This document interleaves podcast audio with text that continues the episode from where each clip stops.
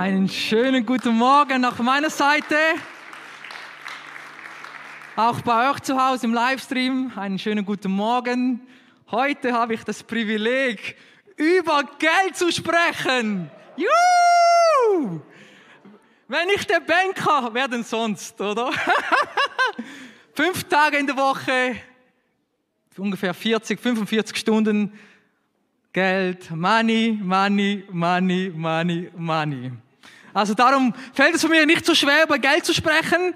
Und vielleicht habt ihr gesehen, ich habe heute Morgen so ein 50er-Nöterli bei euch auf den Stuhl gesetzt. Äh, ich, habe, ich werde euch nicht bestechen, damit ihr mir jetzt zuhört. Es ist keine Bestechung, bitte. Nicht damit wir da einen Skandal gibt, sondern wir haben am Schluss dann einen Action Step und wir werden uns herausfordern. Come on! Wer ist bereit, ein History Maker zu sein? Oh, ja, okay. Ich weiß, wenn es um Geld geht, ist ein heikles Thema. Der Titel Mammon oder Gott. Ähm, Mammon oder Gott.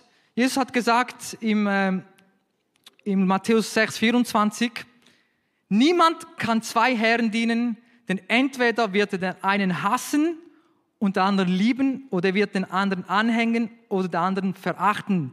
Ihr könnt nicht Gott dienen und den Mammon. Das war die, eigentlich der letzte, der letzte Statement von Jesus bei der Bergpredigt. Zuvor hat er über Gebet gesprochen, über Fasten und dann kommt das Thema Geld. Hier in der Schweiz ist es nicht so einfach, über Geld zu sprechen. Ich weiß es. Obwohl wir hier in Zürich sind, Top-Finanzplatz, Top 4, glaube ich, in der Welt. Unser neuer Banker kann es wahrscheinlich bestätigen. Äh, äh, es wird hier in Zürich passiert sehr vieles, wo wir vielleicht nicht sehen, aber weltweit ist Zürich wirklich ein Top-Pflaster, um zu investieren, um die Top-Manager kommen hier nach Zürich, weil sie wissen, hier kann man Money machen. Okay? Leider, leider, leider sehen wir das manchmal negativ. Wir denken, oder oft haben sie diese Einstellung, ja, Geld ist mir nicht so wichtig. Also jetzt wir Christen. Wir tun machen es so super geistlich und sagen, ja, nein, Geld ist für mich nicht so wichtig. Aber darf ich euch etwas sagen? Geld ist etwas so Spirituelles. Wir investieren über 40 Stunden pro Tag für das. Pro Woche, Entschuldigung. 40 Stunden pro Woche. Wir, wir geben unsere ganze Kraft am Morgen. Wir stehen auf, um zu arbeiten. Wir, wir geben unsere Skills, unsere Begabungen, investieren wir, damit wir am Schluss unser Lohn bekommen. Also darum ist Geld etwas sehr Wichtiges und sehr Spirituelles. Jemand hat mal gesagt, meine Einstellung zum Geld reflektiert meine Einstellung zu Gott. Ist nicht von mir diesen Satz. Aber was für, eine, was für eine Wahrheit steckt dahinter? Meine Einstellung zum Geld reflektiert oder offenbart meine Einstellung zu Gott. Was für ein starkes Statement. Und auch Jesus, ihr kennt diese Szene, für Jesus war auch sehr wichtig, äh, der, die, die Opfergaben. Es gibt eine Szene im Markus, wo Jesus vom Schatzkasten steht, vom Opferkasten. Und er war da und kamen die Leute und gaben ihre Opfergeld. Und in der Bibel steht, Jesus beobachtete genau, was die Leute gegeben hatte.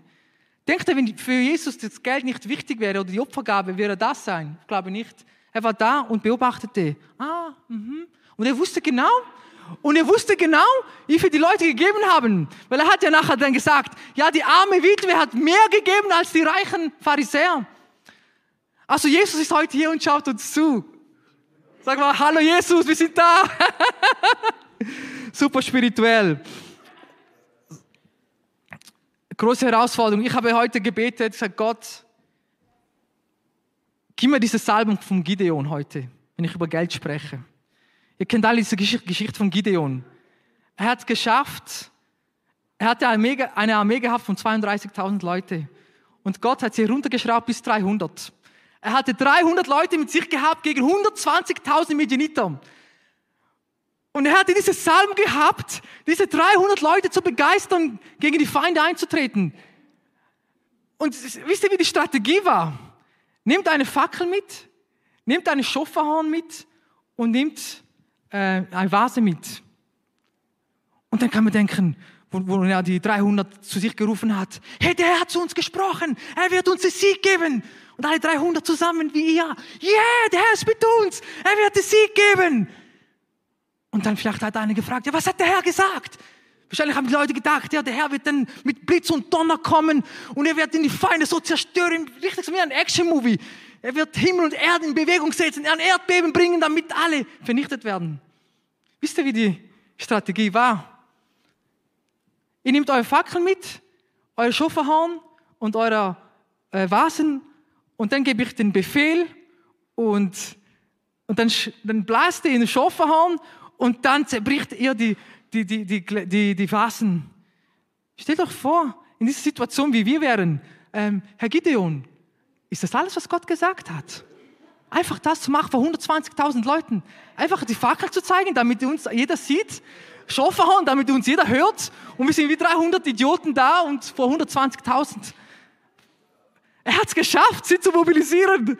Was für eine Herausforderung. Und heute habe ich diese Herausforderung. Gott, gib mir diese Salbung, dass wir diese, diese, diese Herausforderung entgegengehen, diese Missionsopfer, wo wir vor uns haben werden, wo wir wirklich glauben, dass wir etwas Großes erreichen werden. Ich bin Gott so, ich bin Gott so dankbar für dieses Privileg. Wie ich bereits gesagt habe, ich arbeite auf der Bank, auf einer Großbank hier in Zürich, und da wird nur über Geld gesprochen. Und Geld wird investiert. Es wird so viel gemacht mit Geld in dieser Welt. So viel. So viel Gutes auch. Ich will nicht noch Schlechtes über das reden. Aber es wird auch viel Schlechtes mit Geld gemacht. Meine Frage nun ist, was mache ich mit meinem Geld? Was mache ich mit meinem Geld? Steigen wir ein in meiner äh, Predigttext. Das war jetzt nur die Intro. Hä? Und zwar in Genesis Kapitel 22, erster Buch Mose, äh, Vers 1 bis 14. Ich werde den Text lesen. Vielleicht noch so zu Info, ich wollte eigentlich nicht über diesen Text predigen. Meine Ursprungspredigt war eigentlich über Gnade zu predigen. Und dann in, äh, in dieser Woche hat mich Gott, ich war da am Samuel beim Schlafen bringen und äh, er wollte einfach nicht einschlafen. Ich war da im Zimmer mit ihm, ich schlafe allein. Er wollte einfach nicht einschlafen. Ich war immer müde, müde und dann habe ich mich so am Boden hingelegt, war so von mich am Meditieren und dann hat so Gott zu mir gesagt, so ganz diese feine Stimme, die ihr sicher bestimmt kennt, wenn Gott zu uns redet, hä? hey, ich will, dass du über das sprichst. Ich will, dass du das Thema änderst. Und ähm, steigen wir ein im Text in Genesis Kapitel 22, da heißt es, und es geschah nach diesen Begebenheiten, da prüfte Gott den Abraham und sprach zu ihm, Abraham. Und er antwortete, Herr, hier bin ich. Und er sprach, nimm doch deinen Sohn, deinen einzigen Sohn, den du lieb hast, Isaac, und geh hin in das Land Moria und bring ihn dort zum Brandopfer da auf einen der Berge, den ich dir nennen werde. Da stand Abraham am Morgen früh auf und sattelte, sattelte seinen Esel und er nahm zwei Knechte mit sich und seinen Sohn Isaac und er spaltete zum Brandopfer, machte sich auf und ging hin an den Ort, den ihm Gott genannt hatte. Vers 5. Da sprach Abraham zu seinen Knechten, bleibt hier bei dem Esel. Ich und der Knabe wollen dorthin gehen und anbeten und dann wollen wir wieder zu euch kommen. Und Abraham nahm das Holz zum Brandopfer und legte es an seinem Sohn Isaac. Er nahm das Feuer und das Messer in seine Hand und sie gingen beide miteinander. Da sprach Isaac zu seinem Vater Abraham, mein Vater! Und er antwortete, hier bin ich mein Sohn. Und er sprach, siehe, hier ist Feuer und Holz. Wo ist aber das Lamm zum Brandopfer? Vers 8. Und Abraham antwortete, mein Sohn, Gott wird für ein Lamm zum Brandopfer sorgen. Und sie gingen beide miteinander. Und als sie an den Ort kamen, den Gott ihm genannt hatte, baute Abraham dort einen Altar und schichtete das Holz darauf und er band seinen Sohn Isaac und legte ihn auf dem Altar oben auf das Holz. Und Abraham streckte seine Hand und fasste das Messer, um seinen Sohn zu schlachten. Da rief ihm der Engel des Herrn vom Himmel her und sprach Abraham, Abraham. Und er antwortet, hier bin ich. Und er sprach, lege deine Hand nicht an den Knaben und tu ihm gar nichts, denn nun weiß ich, dass du Gott fürchtest, weil du den, deinen einzigen Sohn nicht verschont hast, um meinetwillen. Da hob Abraham seine Augen, schaut und siehe, da war hinter ihm ein Widder, die sich mit seinen Hörnern am Gestrüpp verfangt hatte. Und Abraham ging hin, nahm den Widder und brachte ihm als Brandopfer dar anstelle seines Sohnes. Und Abraham nannte den Ort, der Herr wird dafür sorgen. Der Herr wird dafür sorgen. Was für eine Geschichte. Diesen Text können wir, viele gebrauchen auch diesen Text, um auf Jesus um der Opfertod von Jesus zu zeigen, als Gott seinen Sohn für uns geopfert hatte. Eine, eine, eine, eine sehr reichhaltigen Text. Ähm, aber, in, aber Gott hat so mega stark zu meinem Herz gesprochen. Und ich will euch einige Fragen stellen. Und zwar beginnen wir mit dem Vers 1 und 2. Gott, steht da, Gott prüfte den Abraham. Und er sprach zu ihm, nimm doch deinen Sohn, deinen einzigen, den du lieb hast, Isaac. Wow. Ihr kennt die Geschichte. Abraham hat zu dieser Verheißung von Gott bekommen. Sie haben ja keine Kinder bekommen können, also Sarah. Und sie mussten warten. 75 Jahre war er alt. Oder beziehungsweise mit 75 hat er die Verheißung bekommen, dass er einen Sohn bekommen hat, bekommen wird. Und dann mit 100, also 25 Jahren später, hat Gott ihn beschenkt mit Isaac. Und Isaac bedeutet auch Freude. Also Gott hat sie beschenkt, gesegnet. Was für eine Freude, wenn Gott uns segnet. Wir sollen uns erfreuen am Segen. Isaac, Freude wie wir, unser Sohn heißt das Samuel Isaac, auch, wir haben auch seine Geschichte und, wir, und, und er ist eine Freude. Kinder sind ein Segen. Segen Gottes sind eine Freude und wir sollen sie genießen. Aber spannend an diesem Text ist, ich springe jetzt im Vers 12, das ist so interessant, was Gott sagt dort. Denn nun weiß ich, dass du Gott fürchtest. Denn nun weiß ich, dass du Gott fürchtest. Nun weiß ich, dass Gott fürchtet. Ich habe mir so überlegt, hatte denn Gott das nicht vorher gewusst? Hatte denn Gott Zweifel gehabt? Jetzt hat er gesagt, jetzt weiß ich, weil du deinen Sohn mir geopfert hast. Gibt es Dinge in unserem Leben, wo Gott sagt, hm, die sind vielleicht an meiner Stelle gesetzt? Meine, mein erster Punkt oder meine erste äh, Frage ist an uns, wer oder was ist die Nummer eins in unserem Leben? Wer oder was ist die Nummer eins im Leben? Mach so ein Check-up bei dir. Gibt es etwas in deinem Leben, ein Isaac? Weil Gott sagt so zu ihm, mega spannend, in Vers 2. Nimm doch deinen Sohn, das Sohn, und dann betont er nochmal, deinen einzigen Sohn, und dann nochmal eine Betonung, den du lieb hast, den Isaac. Er hat das so betont. Und ich glaube, Gott dachte, hm, es kann sein, dass Isaac wie zwischen mir ist und die Verheißung. Plötzlich ist dem Isaac, dem Abraham so wichtig geworden, dass er vielleicht sich den, den, die Verheißung Gottes und den Weg Gottes plötzlich ein bisschen verzögert hat, gebremst hatte. Und sagte Gott, gib mir den Isaac, opfer ihn den Isaac. Gibt es Dinge in unserem Leben, wo uns verhindern, in dem Willen, in dem Weg Gottes zu wandeln? Hast du Dinge in deinem Leben? Vielleicht ist es eine Beziehung plötzlich, wo Gott, wow, was für ein Segen! Ist doch ein Segen, ja, ist ein Segen. Aber plötzlich distanziere ich mich von Gott. Ist es vielleicht ein Kind, wo Gott uns beschenkt hat und dann ist das Kind überall und plötzlich Gott irgendwo da in der Luft? Oder hat Gott dir einen super Job gegeben? Bist mega gesegnet.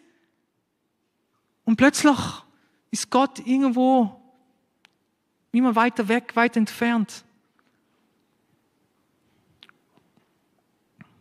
Eine große Herausforderung vor Abraham. 25 Jahre hat er auf diesen Segen gewartet. Und dann hat er ihn bekommen. Und Gott sagt zu ihm, opfere mir deinen Sohn, dein Bestes.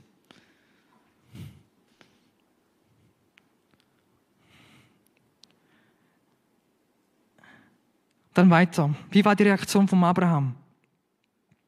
Vers 3. Da stand Abraham am Morgen früh auf und sattelte seinen Esel und nahm zwei Knechte mit sich und seinen Sohn Isaac und spaltete zum Brandopfer, machte sich auf, ging hin an dem Ort, den ihn Gott genannt hatte. An dem Ort, den ihn Gott genannt hat. Er stand früh am Morgen auf. Was für eine Lektion für uns. Was für ein Gehorsam.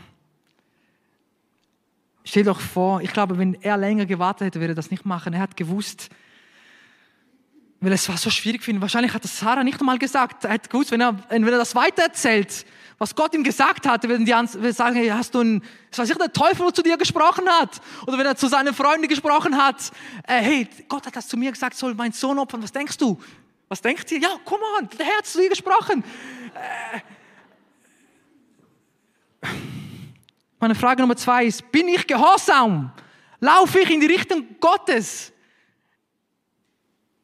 Vielleicht wird heute der Herr zu dir sprechen und sagen, wir haben das Thema Missionsopfer.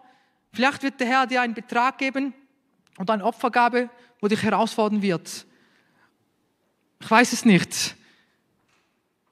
Wir sind hier nicht, wir machen keine Deals hier und sagen, hey, ich verspreche euch, wenn wir heute viel Geld geben, bekommt ihr ein neues Haus, ein neues Auto und nein, wir predigen das nicht. Das ist nicht unsere Message hier. Wir haben eine gesunde Gemeinde, wir haben eine gesunde Leiterschaft. Das will ich betonen. Ich bin jetzt neuestens in diesem pastorialen Team dabei. Was für ein Privileg mit Janet, Jorge, Dan ähm, und äh, Rebi und, und äh, Michael. Entschuldigung.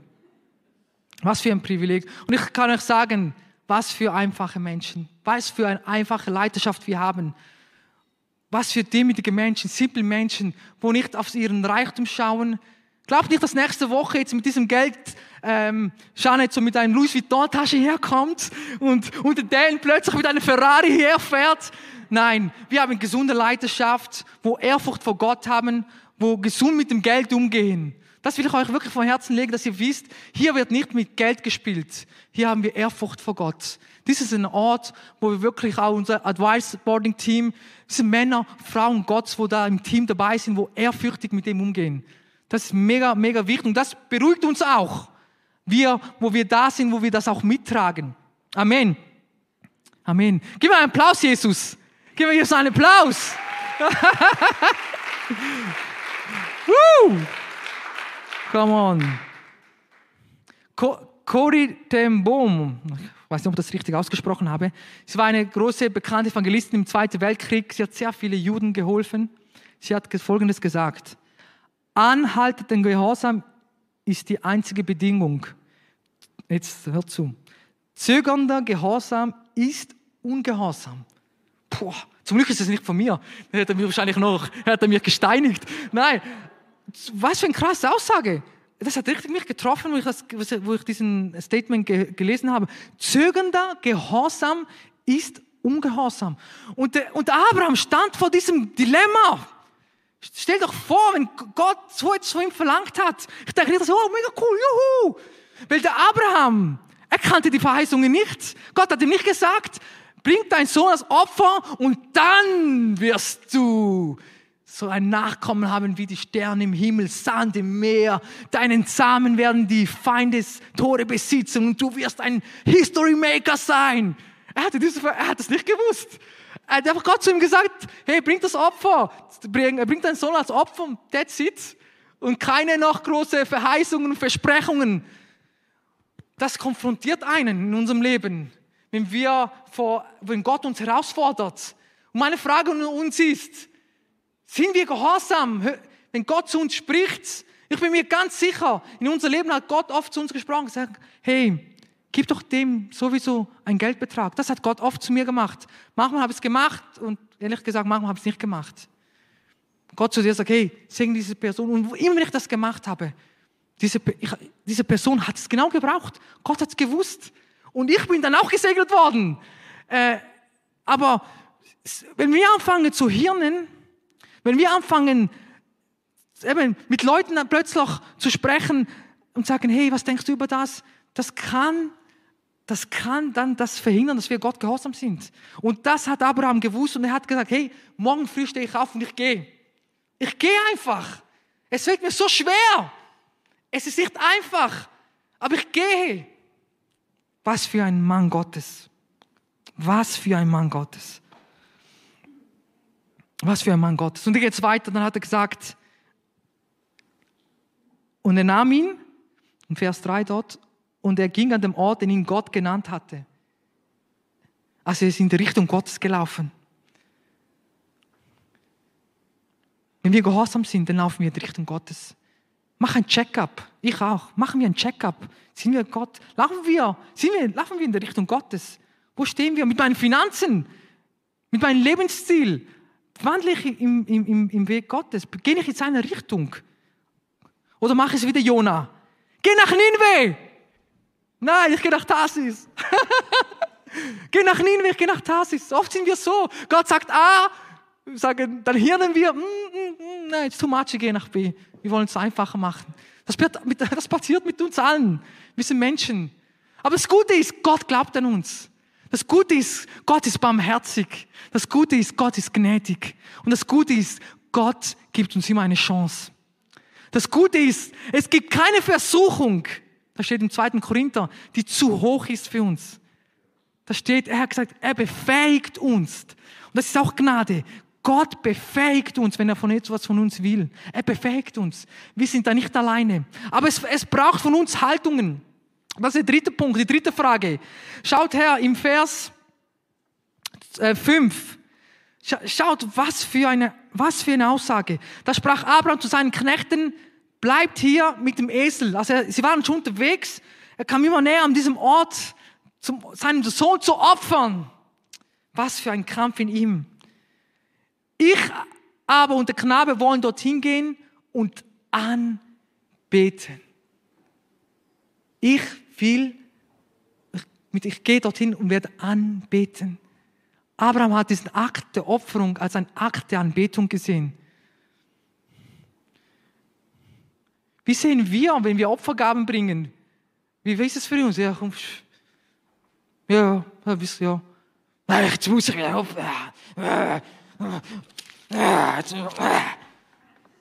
Oder? Wie ist unsere innere Haltung, wenn wir zu Gott kommen und um ihn Opfer bringen? Wie, unser, wie ist unsere innere Haltung? Haben wir eine, eine, eine Haltung der Anbetung? Oder sind wir so, machen wir die Faust, machen macht Riani die Faust zu mir, wenn sie mir sagt, du bist zu geizig. Wenn sie etwas will, und ich sage, Riani, es geht nicht, macht sie so zu mir. Du Geizhals. So, die Brasilianer machen das so so diese Faust. Also der, wenn ihr seht von weit, wenn Reali das macht, ist immer kein gutes Zeichen, weil Thomas ist geizig. Aber Abraham hat diese Haltung gehabt von Anbetung. Abraham hat, hat gesagt, hey, ich gehe und ich bete meinen Gott an. Wir haben immer manchmal diese Vorstellung, nur Worship ist Anbeten. Das stimmt nicht. Das ist ein Teil der Anbetung. Und es ist wichtig, dass wir Gott anbeten, ihm Ehre geben, wenn wir in wirklich Lobpreislieder singen, wenn wir Anbetungslieder singen. Aber ein anderer Teil ist unser Lifestyle. Ehren wir Gott mit unserem Leben? Ehren wir Gott mit unseren Opfergaben? Oder behandeln wir Gott wie einen so einen Serviceangestellten? So, wenn wir etwas kaufen, kommt dann, ja, vielleicht so 50 oder so, vielleicht ein Stutz, so, ja, ja. So, oft machen wir das. Wir kommen in die Gemeinde und behandeln Gott wie einen Serviceangestellten. Ja, ja, gehen wir so. Aber Gott ist viel mehr als ein Serviceangestellter. Er ist unser Herr. Er ist unser Gott. Come on, Gemeinde. Gott ist viel mehr als ein Serviceangestellter. Amen. Er verdient alle unsere Anbetung. Ihm gehört ja alles. Ihm gehört alles. Come on, wir sind seine Kinder. Und er hat uns alles anvertraut. Geben wir Gott die Ehre, die er verdient. Amen. Oh, ich bin zu, zu ernst, glaube ich. Ich, ich lache nicht. Ich mache mir Sorgen. Nachher wird der mit mir, äh, ja, wird mit mir reden. Du bist so hart. Ich hatte letzte Woche, vor zwei Wochen, so eine Diskussion gehabt mit den Teenies. Haben wir hier einige Teenies? Da oben. Yeah, come on, Teens. I love you. Ah, ich habe ein bisschen zu viel geschwatzt. Es gab Missverständnisse. Wow, der Thomas ist zu, wow, der Thomas ist zu streng, der Thomas ist zu hart. Es tut mir leid. Es tut mir leid. Ähm, und manchmal kommt es auch bei Gott vor. Wir haben das Gefühl, er ist so der strenge Vater. Aber wir müssen wissen, Gott ist der gute Vater. Wir müssen dieses Bild wirklich haben und das bekommen wir nur und das hat Abraham. Abraham wird genannt als Freund Gottes. Er hat diese Intimität mit Gott gehabt. Und wenn wir diese Intimität mit Gott haben, dann sehen wir die Dinge, die wir für ihn machen, nicht als Last. Dann ist nicht Opfer bringen ein, wow, jetzt muss ich. Und, und, und, und, das macht Gott so viel aus, was für eine Haltung wir geben. Die Opfergabe ist etwas so super Geistliches. In der Apostelgeschichte gibt es eine, eine, eine, einen Text, wo die, wo die Urgemeinde, die haben alles gegeben. Wir streiten uns um den Zehnten, ja, ist es, ist es äh, gesetzlich oder ist, aber die haben alles gegeben, die haben im ersten Tempel, die haben alles gegeben. Und es gab an, äh, Sapphira und Ananias, die haben Gott betrogen. Die haben ihren, ihren Grund, alles, was sie hatten, haben sie verkauft. Und sie haben vorgegeben, dass sie alles, was sie verkauft haben, ihnen von den Aposteln gegeben haben. Sie haben alles verkauft. Wahrscheinlich Millionären gewesen, weiß ich nicht. Aber sie hat eine falsche Herzenshaltung gehabt. Sie wollten etwas fortspielen. Sie haben gesagt, ja, ich habe jetzt die, die, sie haben 20 Millionen verkauft, haben 10 Millionen gebracht und gesagt, hey, 10 Millionen, schaut her, wir sind die Großzügigen, wir geben. Und dann hat Gott, dann hat Gott äh, durch Petrus gesagt, warum habt ihr Gott betrogen? Warum habt ihr zugelassen, dass der Teufel euren Herz betrügt? Und weißt du, was mit denen passiert ist? Das ist schockierend. Gott hat sie getötet. Gott. Come on, Church. Offerten geben ist etwas super Geistliches. Und es macht so viel aus, wie wir unsere Haltung gegenüber dem haben. Ist krasse Geschichte. Es ist, wow, und ich das wieder gelesen habe, ich so, Gott, ich, ich muss eine Buße tun. Weil ich mache, bin ich der, okay, schnell Tinte und bam, und so, oder? Ah ja, das, so, ganz schnell. Und ohne diese bewusst zu haben, wie wichtig das ist, mit welcher Haltung ich vor Gott äh, komme. Ich muss sagen, Gott, ich will dich nicht betrügen. Ich will authentisch sein. Und hier geht es nicht um ein Million zu geben oder zwei Millionen oder ein oder zwei Franken. Versteht mich nicht falsch. Hier geht es nicht um die Menge. Hier, wir wissen nicht die Church und sagen, ah, jeder von euch muss jetzt sein Haus verkaufen und uns, nein, das sind wir nicht. Jeder gibt das, was er hat. Wenn du nichts hast, hast du nichts. Dann musst du nichts geben. Gott sieht unser Herzen. Gott sieht dein Herzen. Wie kommen wir vor Gott?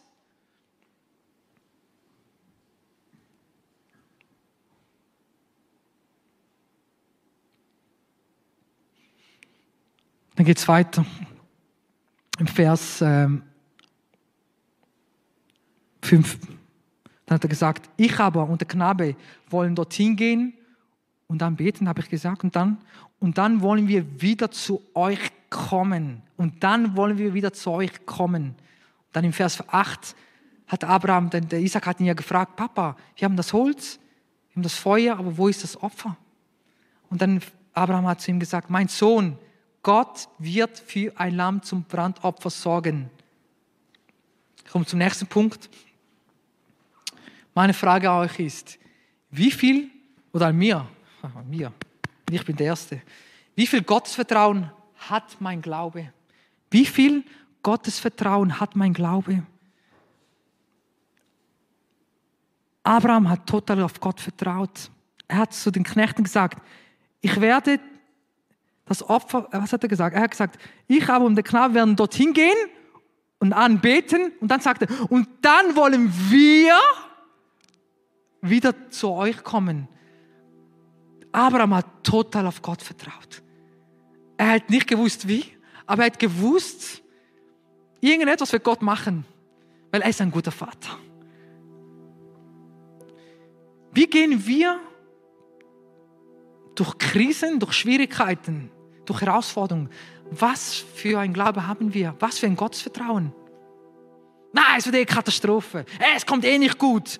Jetzt verlangt er noch das von mir. Es ist so schwierig. Er hat gesagt, ich oder wir werden wieder zurückkommen. Wir. Er hat gewusst, vom Herzen hat er gewusst. Er hat gewusst, irgendetwas wird Gott machen. Es kommt gut. Es kommt gut. Es kommt gut. Ich will das zusprechen. Es kommt gut. Es klingt so banal. Aber wir müssen Glauben haben. Auch in unseren schwierigen Momenten in unserem Leben. Wir müssen auf Gott vertrauen. Sage, Herr, ich verstehe das nicht. Aber es kommt gut. Und es ist so wichtig, was wir aussprechen. Die Macht von unseren Worten haben so viel Bewirkung in unserem Leben. Sage, ja, es wird eh nicht gut. Da kann es sicher sein, wird sich, der kommt sich gut. Und dann kann er sagen, siehst du, ich habe es ja gesagt. Beginnen wir durch diese schwierigen Momente, sagen, es kommt gut der Herr ist mit mir. Ich vertraue Gott. Es ist Gott Vater.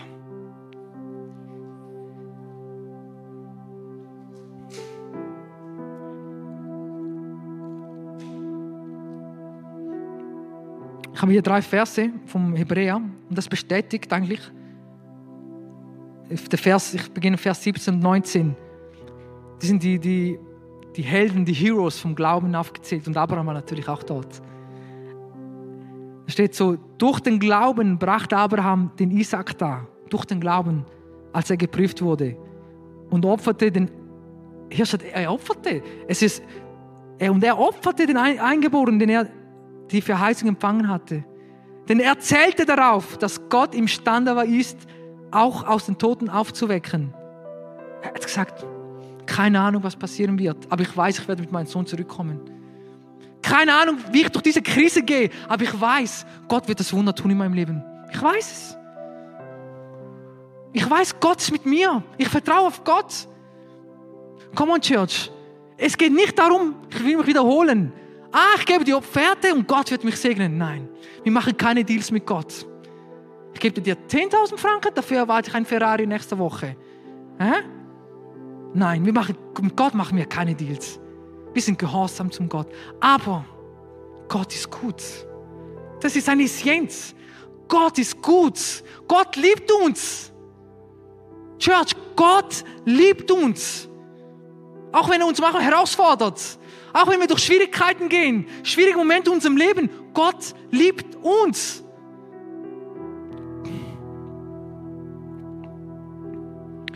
Es ist aber der Glaube, come on, Glaube, eine feste Zuversicht auf das, was man hofft, eine Überzeugung von Tatsachen, die man nicht sieht. Vers 6. Ohne Glauben, aber es ist unmöglich, Gott wohl zu gefallen, denn wer zu Gott kommt, muss glauben, dass er ist und dass er die belohnen wird, die ihn suchen. Come on, Church. Wir suchen, wir suchen nicht das Segen, wir suchen den Segner. Come on. Wir suchen den Segner. Wir suchen Gott, wir suchen die Gegenwart Gottes. Wenn wir Opfer bringen, dann suchen wir ihn. Gott ist für dich. Wir suchen dein Angesicht, Herr. Wir wollen sehen, wie Nationen verändert werden mit unseren Finanzen. Es gab eine Zeit, wo mit dem Geld römische Soldaten bestochen wurden, damit sie das Evangelium verleugnen. Könnt ihr erinnern an dieser Stelle, wo die Pharisäer zu den Römern gesagt haben, hey, sagt den Leuten, dass die Jünger den, den Leib von Christus gestohlen hatte, dass er nicht von den Toten auferstehen worden ist. Also mit dem Geld versucht der Mann, das Evangelium zunichte zu machen. Wir wollten versuchen, das zu verstummen, dass es nicht weitergeht. Aber wir werden das Geld gebrauchen, um das Evangelium weit zu verbreiten. Wir haben diese Vision, wir sind eine Creepers Church und diese Vision ist, wir wollen das Evangelium weitergeben. Wir wollen unser Evangelium in Wädenswil, wir haben Projekte, ähm, ähm, Florina wird noch uns weiter ein paar Sachen äh, sagen. Wir haben Projekte in Europa, wir haben so viele Missionsorte, wo wir investieren wollen. Wir wollen das Geld benutzen, wo Gott uns anvertraut hat, um das Evangelium weit verbreiten. Come on, Church. Wir sind History Maker. Wir sind Teil von einem großen, von einer großen Erweckung, wo Gott bringen wird. Und ich will Teil sein von dem. Ob es fünf Franken ist oder 100, spielt keine Rolle. Es geht nicht um die Menge, versteht mich richtig. Es geht nicht um die Menge, es geht um unser Herz. Sind wir bereit, Gott Opfer zu bringen? Sind wir bereit, sagen, Herr, wir sind Teil von dem? Sind wir bereit, den Mammon entgegenzutreten? Das ist ein Geist. Der Mammon ist nicht das Geld, wo viele falsch stehen. Geld ist nicht der Fluch. Es ist die Liebe zum Geld. Es ist der Geist, die Macht, der Mammon ist auf Aramäisch. Das ist die Macht, die die, die Menschen verführt oder die, die, die, die Einstellung der Menschen korrumpiert gegenüber dem Geld. Die Menschen versklavt. Come on. Ein, eine Art und Weise, wie wir diesen, diesen, diesen Dämon oder diesen Mammon zunichte bringen können, ist, wenn wir sagen, Herr, Ich lasse mich los von diesem Mammon. Er ist nicht mein Herrscher. Nicht das beherrscht mich. Sondern ich gebe das Kommando. Ich sage, wohin das geht. Ich bin frei von dieser Sklaverei vom Geld.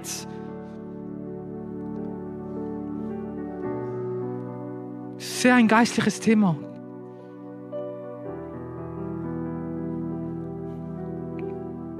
Meine letzte Frage, ich komme jetzt zum Schluss.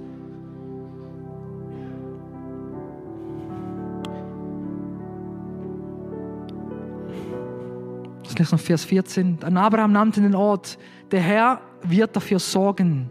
Da kam das erste Mal der Name Yahweh Shireh. Gott, unser Versorger.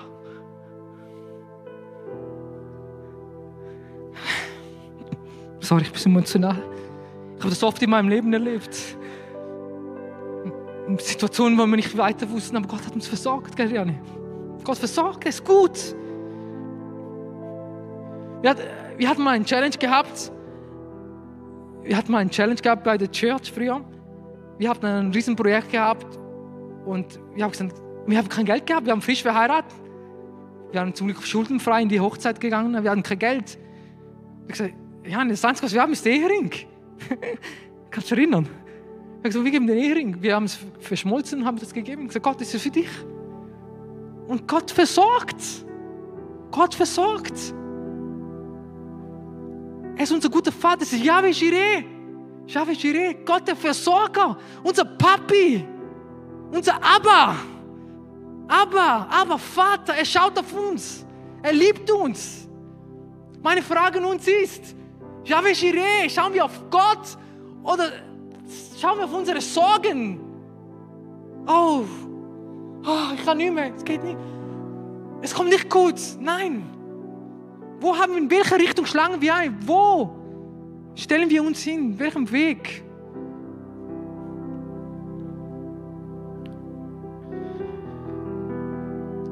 In Matthäus 6, 33. Trachtet vielmehr zuerst nach dem Reich Gottes und nach seiner Gerechtigkeit. So wird euch, all, dies alles hinzugefügt werden. Wird euch alles hinzugefügt, alles Materielle. Geld ist kein Fluch. Geld ist ein Segen. Abraham war gesegneter Mann. Er hatte viel Reichtümer gehabt. Geld ist ein Segen. Aber die Frage ist, wie ist meine Einstellung zu dem? Ist das Fetzen, das mich beherrscht? Oder kann ich sagen, ich bin frei? Jesus hat mich frei gemacht.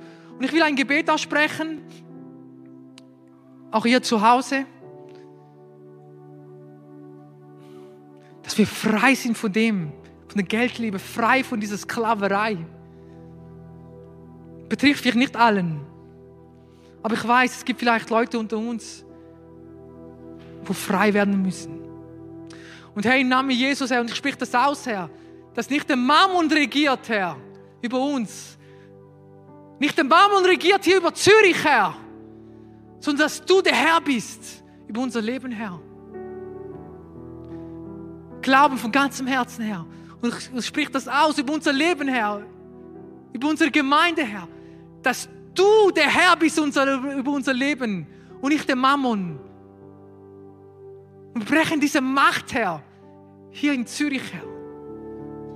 Sage, du bist der Herr. Du bist der Herr.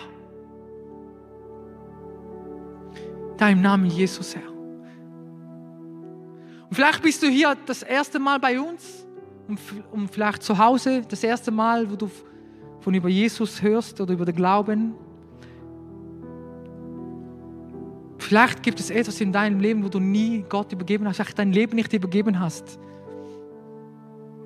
Ich will das sagen, Gott ist gut.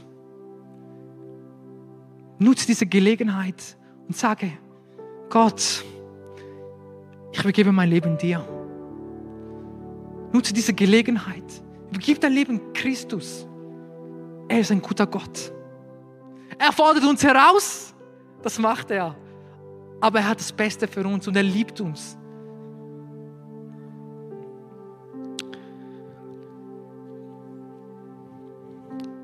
Ihr habt ja alle diesen 50er auf einem Sitz. Ich hoffe, ihr habt sich verkrümmt wie ich. Wir haben einen Action Step, eine Herausforderung. Komm wir sind eine Familie, wir können über das reden. Komm mal, Gemeinde. Wir sind reif. Es ist kein Missbrauch, keine Manipulation, was wir begehen. Wir sind eine Family, wir sind Transparenz. Wir fordern uns heraus für diese Missionsopfer. Das wird nicht, das ist ein Fetzen, das ist nur ein Reminder, die Idee. Die Idee ist, schreibt einen Betrag auf, wo ihr bereit seid, für diese Mission der Opfer zu bringen. Und haltet das euch in eurem Portemonnaie. Wir werden jetzt eine Zeit haben, wo ihr euch wirklich zu Gott sucht, betet. Es ist zwischen euch und Gott. Es ist nicht etwas, das ihr jetzt darf mir zeigen und sagt, süß, eine Million oder fünf Franken. Es spielt keine Menge, es spielt keine Rolle. Mach das mit Gott ab. Gott, ich bin bereit, das zu geben für die, für die Predigt, für das Evangelium. Ich bin bereit, dir Anbetung zu bringen. Ich bin bereit, dir gehorsam zu sein. Ich, ich will dich ehren mit dem. Mach die Augen zu, bete zu Gott.